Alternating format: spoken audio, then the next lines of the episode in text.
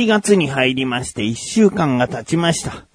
ね。あのー僕はね、ダイエットを5月1日からしていて、7月いっぱいは、えー、みっちりダイエットをして目指せ、マイナス26キロなんつってね、やっているわけなんですね。5月は食事制限、6月はそれプラス腹筋、えー7月はそれプラス走り込むと。ね、ジョギング、ランニングですね。えー、をしようというプランでやっているんですけれどもね、まあ、あの、ジョギング、ランニングはね、毎日はちょっとできないかもなんていう前もって言い訳してましたけどね、実はまだ7月に入って一度も走ってないんですよね。それがね、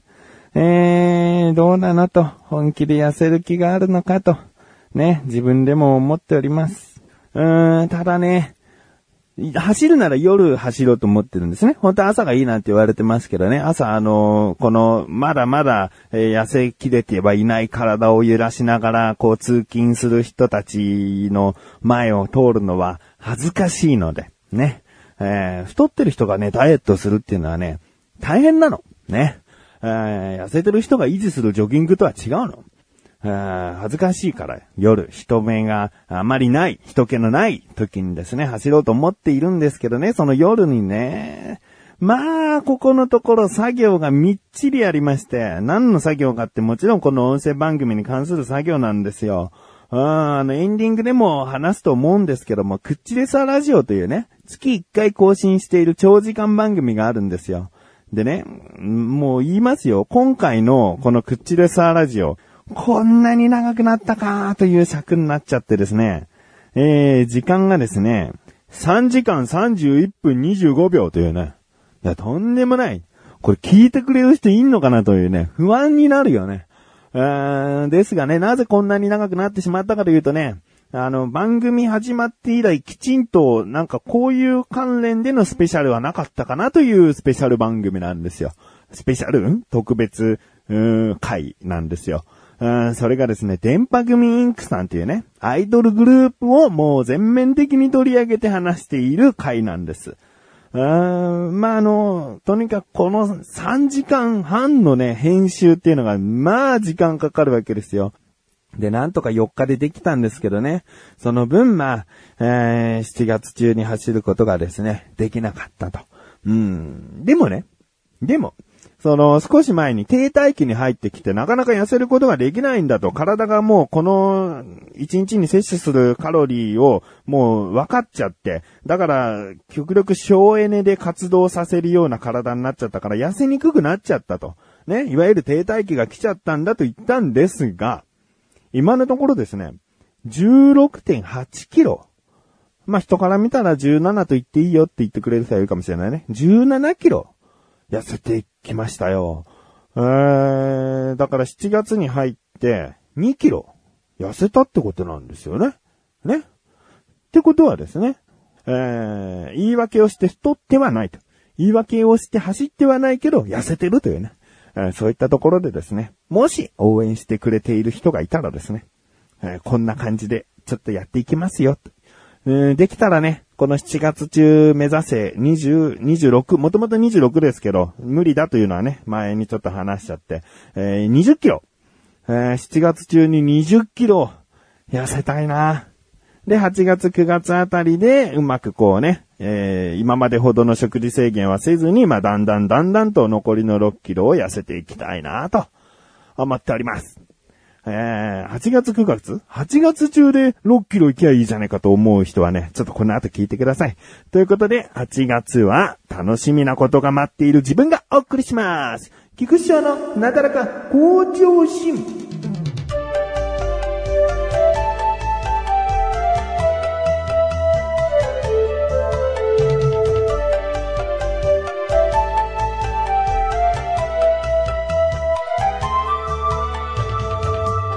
さあ、8月ですね。僕はですね、お出かけすることになりました。もうね、6月中に予約というかね、チケットは取っていたんですけどね。何かと言いますと、8月の15日から18日までですね、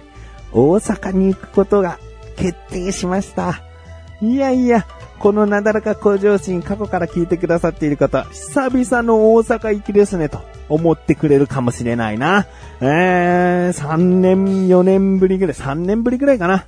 もうね、その前まではね、毎年行ってたの。まあ、なぜかといえば、神さんの実家があってね、その、実家にお邪魔して、お泊まりしてっていうね、えー、ことをですね、毎年行ってたんですよ。多い時は年に2回行ってましたからね。夏と、その、お正月っていうね、えー、2回行ってたんですけどね、ここ最近、数年、行くことがね、ちょっと難しくてね、えー、もう本当に今年は行きたいと思って、もう前もってですね、前もって前もってで、えー、チケットを取りまして。で、家族の他、神さんと子供たちっていうのは、その前の一週間前から行っていて、神さんと息子たちは飛行機でビュンとね、えー、もう数時間で行けちゃうわけなんですが、僕はですね、楽しみの一つでもあるんですけどね、高速バスで行くんですね。えー、高速バスは片道だいたい8時間ぐらいかかるんですけれども、まあね、なだらか向上心では高速バスにおけるエピソードというのがですね、豊富だったな。あいろいろありましたね。えー、おっぱいちゃんの話とかね、おっぱいちゃんとちょいイケメンくんが、えー、自分の席に座ってて、で、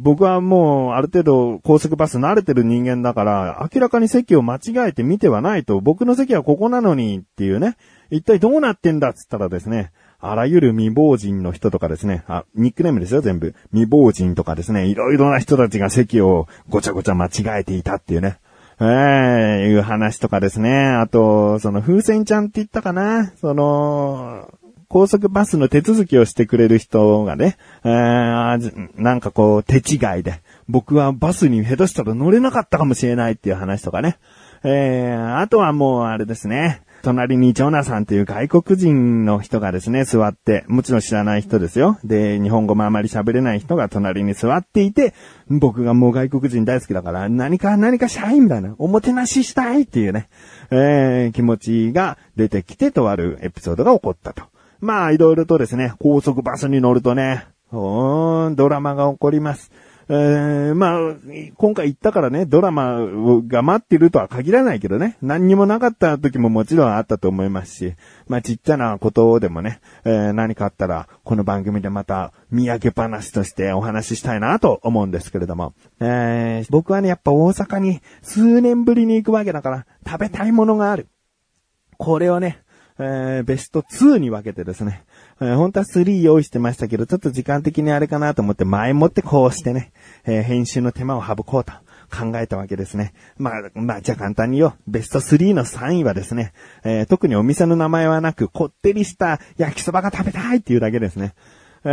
ー、なんか、んこっちのね、関東のっていうと全部をくくっちゃってあれなんだけども、まあ焼きそば食べるって言ったら結構こう、さっぱりとした感じの焼きそば、いわゆるソース焼きそばが多いんですけど、うん、関西の方で食べるとね、ソースが結構ドロッとしててね、うん、本当に味は濃いなーって思うんだよ。思うんだけど、それがうめえって。太麺でこうドロッとした感じのソースかかってるねって感じのね、あの焼きそばがもうどこでもいい。お店はちょっとそこまで詳しく知らないから、どこでもいいからそういう焼きそばが食べたいっていうのが3位ですね。結局3位いましたね。えー、第2位。第2位がですね、えー、もう、もう大阪に住んでる人はね、ご存知、金龍ラーメンですね。えー、金の竜と書いてね、漢字で金の竜と書いてラーメン。で、このお店がですね、南波周辺には結構あるんですね。歩いてて、あれさっきこのお店なかったつって、そう、つってね。あの、いい感じのこう感覚でね、金龍ラーメンっていうのがあるんです。かといって全国展開はしてないんですが、ここのラーメンがですね、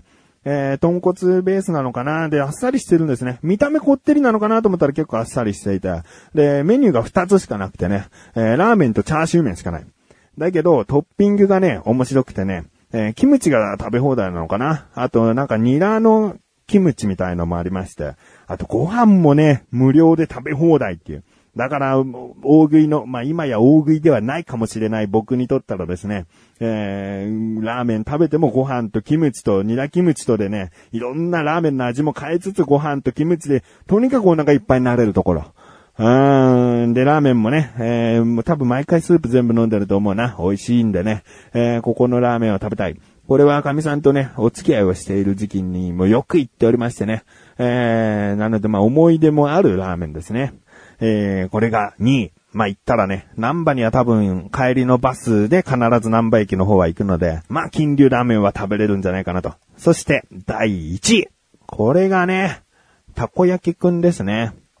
これも結局南波なんですけどね、たこ焼きくんつってね、いろいろ検索しても、なかなか出てこない。なんかたこ焼きを作る道具とか、そのお菓子とか、いろいろたこ焼きくんで出てきちゃって、正式名称は何だとちょっと調べてみたんですね。そしたらですね、大阪で一番美味しいたこ焼きくんっていうのが、お店の正式な名前らしい。食べログではそう表示されていた。大阪で一番美味しいたこ焼きくんというお店。ね、こちらもね、南波の、えー、花月の近くと、あと、道頓堀のね、近くにね、2点あるんですね。まあ、僕が知ってるのは2点なんですけども、この2点のどちらでもいい。あの、味の差は特にないとは思ってる。だけど、まあ、焼き師っていうね、焼いてくれる人によると思うので、まあ、どっちのお店がっていうよりは、その、えー、渋いおじさんのやってる、焼き師でやってるお店に行きたいとは思うんだけど、ここのたこ焼きくんがね、まあ、大阪で言うとね、たこ焼きって言うとね、うーん、どうかな？カリフワトロみたいな。うーん、どう？えー、関東の人でもそうじゃない？カリーっとしてて中がとろっとしてるのがいいみたいな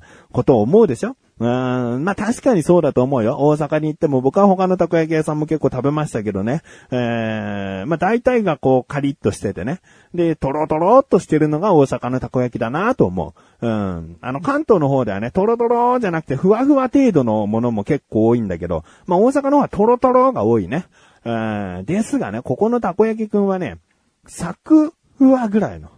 うん、最初の音が大事。サクなの。うん、仮じゃないの。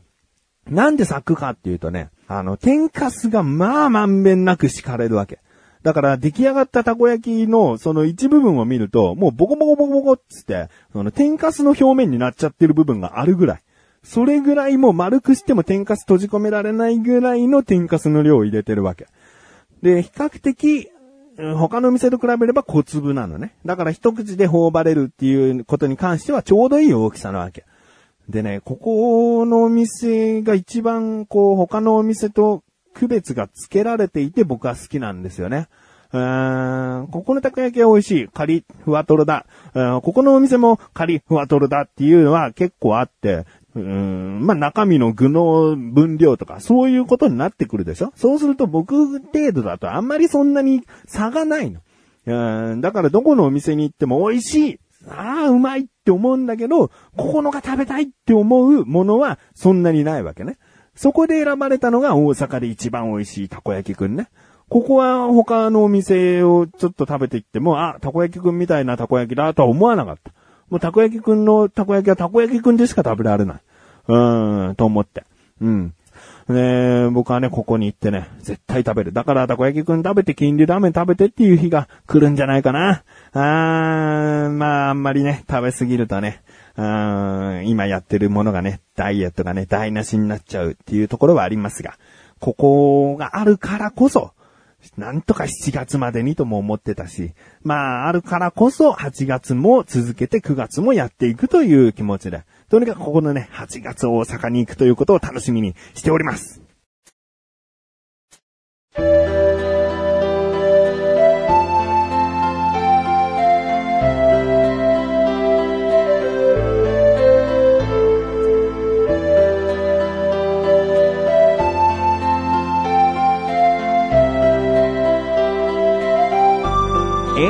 です。お知らせです。このなだらか校長心が配信されたと同時に更新されました。クッチレッサーラジオ。月1更新でこの度更新されましたよ。最初にも言いました。番組史上最長、電波組インクスペシャルということでね、電波組インクファンの方も、電波組インクを知らない、だけどなんか周りの人で好きだと言ってるからどういうものなのかちょっと気になっていたよ。ね、電波組インクを勉強してみたいという方はですね、ぜひ聞いてみてください。えー、そしてまあ、ちゃんとね、口でサラジオらしい内容もやっておりますのでね、えー、電波組インク興味ないから聞かないではなくてですね、えー、ぜひこう気になる部分だけ選んで聞いていただけてもいいかなと思います。ということで、なだらか向上者毎週水曜日更新です。それではまた次回、お会いいたい菊池勝利したメガネたまりとまりよ。お疲れ様です。